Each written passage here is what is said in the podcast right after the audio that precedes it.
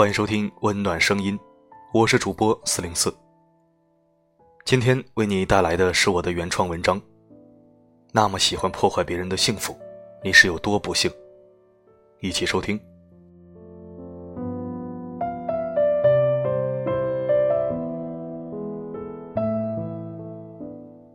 元旦假期，帝都的雾霾也在北京过节。我的几位好友本来前段时间我们就约好的，元旦放假一起去爬山。看着这凶猛的 PM 二点五，户外活动的计划肯定是泡汤了。因为同行的几个哥们里有人带家属的，再说这雾霾穹顶之下也不能分男女，谁的身体都重要。于是大家决定吃个饭去唱 K，然后各回各家。我们选了一个距离每个人住处都很近的折中位置，找了一家咖啡馆喝下午茶。聊天过程中，亮子调侃韩总：“韩总，朋友圈晒那妹子不错呀，今儿怎么没带来呀？”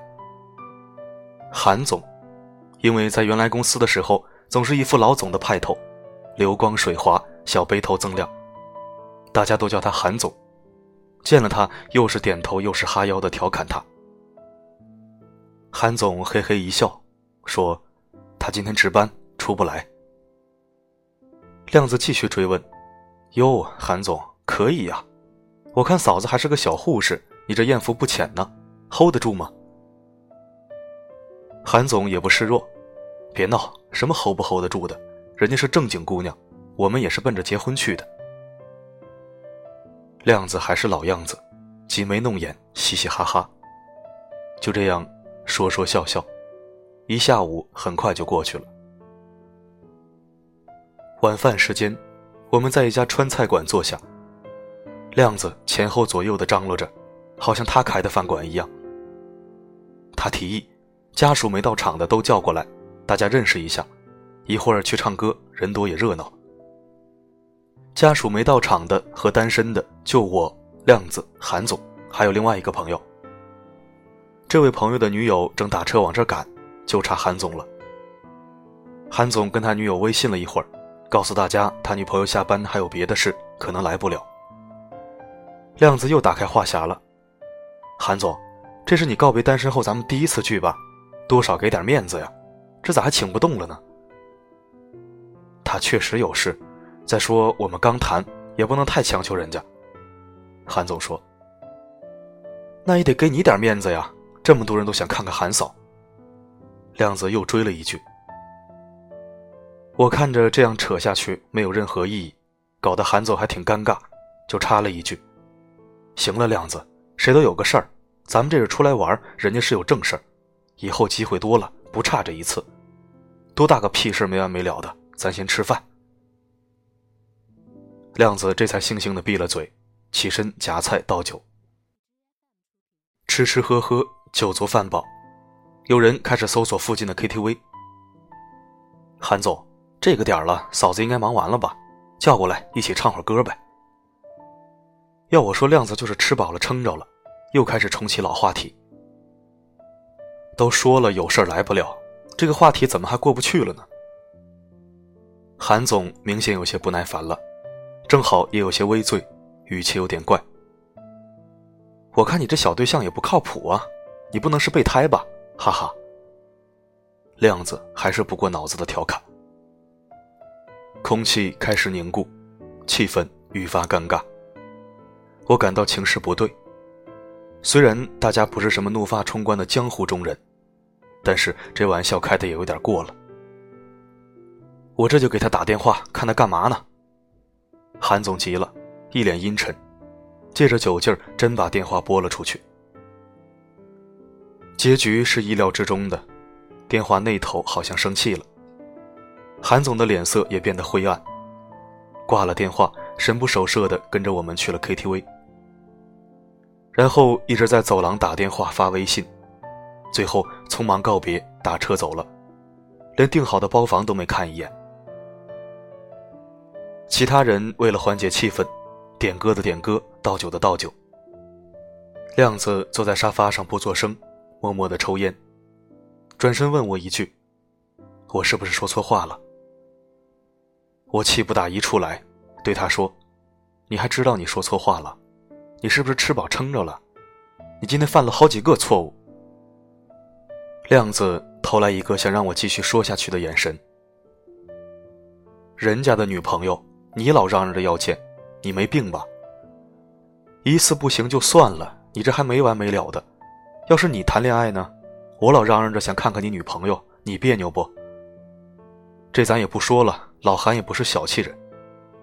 你一会儿说人家女朋友不给面子，一会儿说他是备胎，你咋那么多话呢？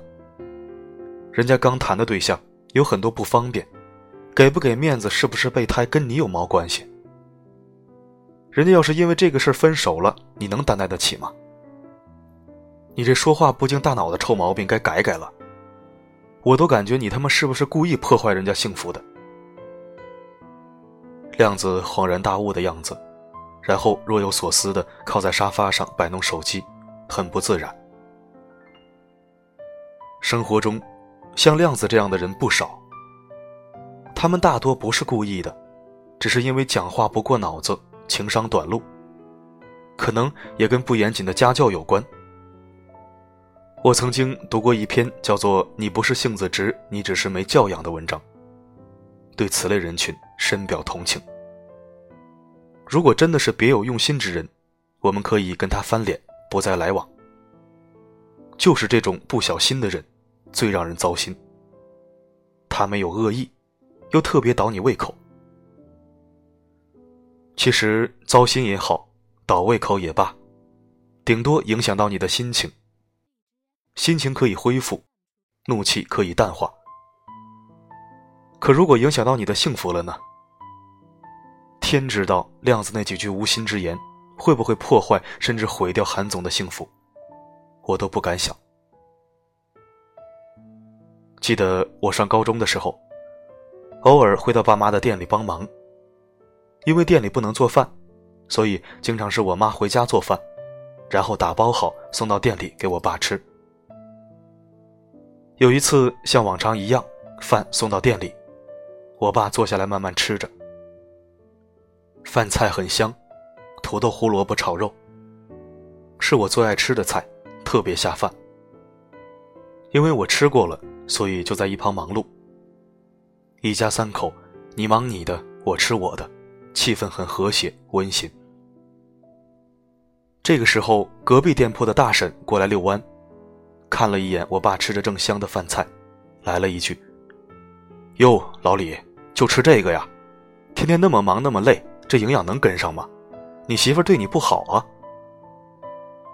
我妈在一旁脸色一沉，不好说什么，因为人家也是随口一说，邻里邻居的就尴尬的笑了一下，说：“我们三口都爱吃这个菜。”我爸也苦笑一下，继续吃饭。我心里咯噔一下，当时就不高兴了。因为我是在父母的吵吵和和中长大的，所以性格比较敏感，尤其是他们俩之间的事。我直接开口说道：“大婶儿，这菜可能你不爱吃，看着不好看，不入你的眼。但是我们三口都好这口，尤其我妈做的味道不一样。您也不是天天给我叔山珍海味、满汉全席的吧？我看你都不怎么做饭呢。”当时我也不知道是怎么冒出来的这段话，给大婶整了一愣。她嘻嘻哈哈了两句，给自己了个台阶就走了。说了什么，我现在已经记不起来了。但我清楚的记得，那次事情是我爸妈吵架刚和好，战争刚结束，和平来之不易，不能再被打破了。这样的事在高中时候，我只能说到那个份儿。要换做现在，我会在我的话后面再加一句：“你开玩笑可以，能别破坏别人的幸福吗？”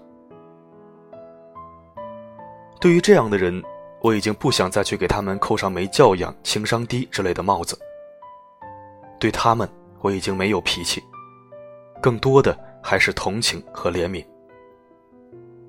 每次遭遇那些不擅长沟通艺术和不懂得为人处事的人们。我都能窥探到他的生活状态和心理世界，甚至可以预测他们的未来。他们或许成长环境不佳，或者正深陷困境，委身挣扎。也许会在不久的将来跌倒在自己的红口白牙之上。不管你遭遇过什么，看不惯什么，亦或是你只是觉得这样讲话很过瘾，都请不要打扰和破坏别人的幸福。上等人的幸福感是自己给自己创造的，中等人的幸福感是跟别人比较出来的。下等人的幸福感，是建立在别人的痛苦和凄凉之上的，是在有意无意的破坏和摧毁中得来的快感。这样的处事风格是可悲的，是作茧自缚的。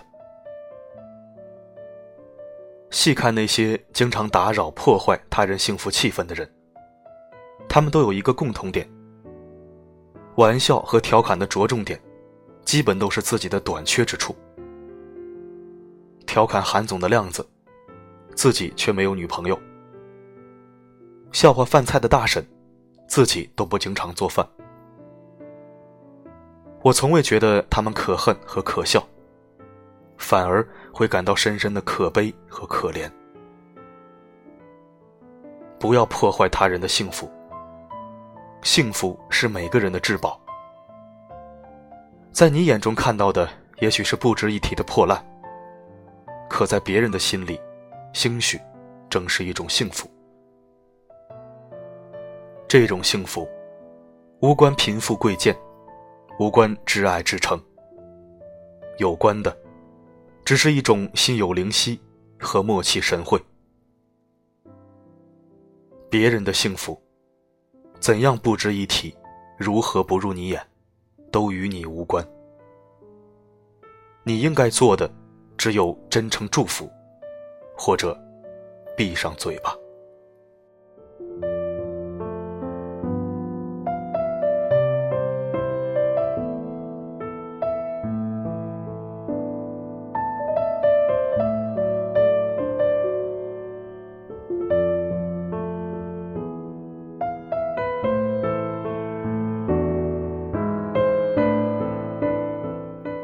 感谢收听，这里是温暖声音。如果您喜欢我的文字，可以关注温暖声音并置顶公众号，也可以在留言板参与话题讨论，并转发分享。我的声音能否让你享受片刻安宁？我是四零四 Not Found，我一直守候在这里，只为温暖你。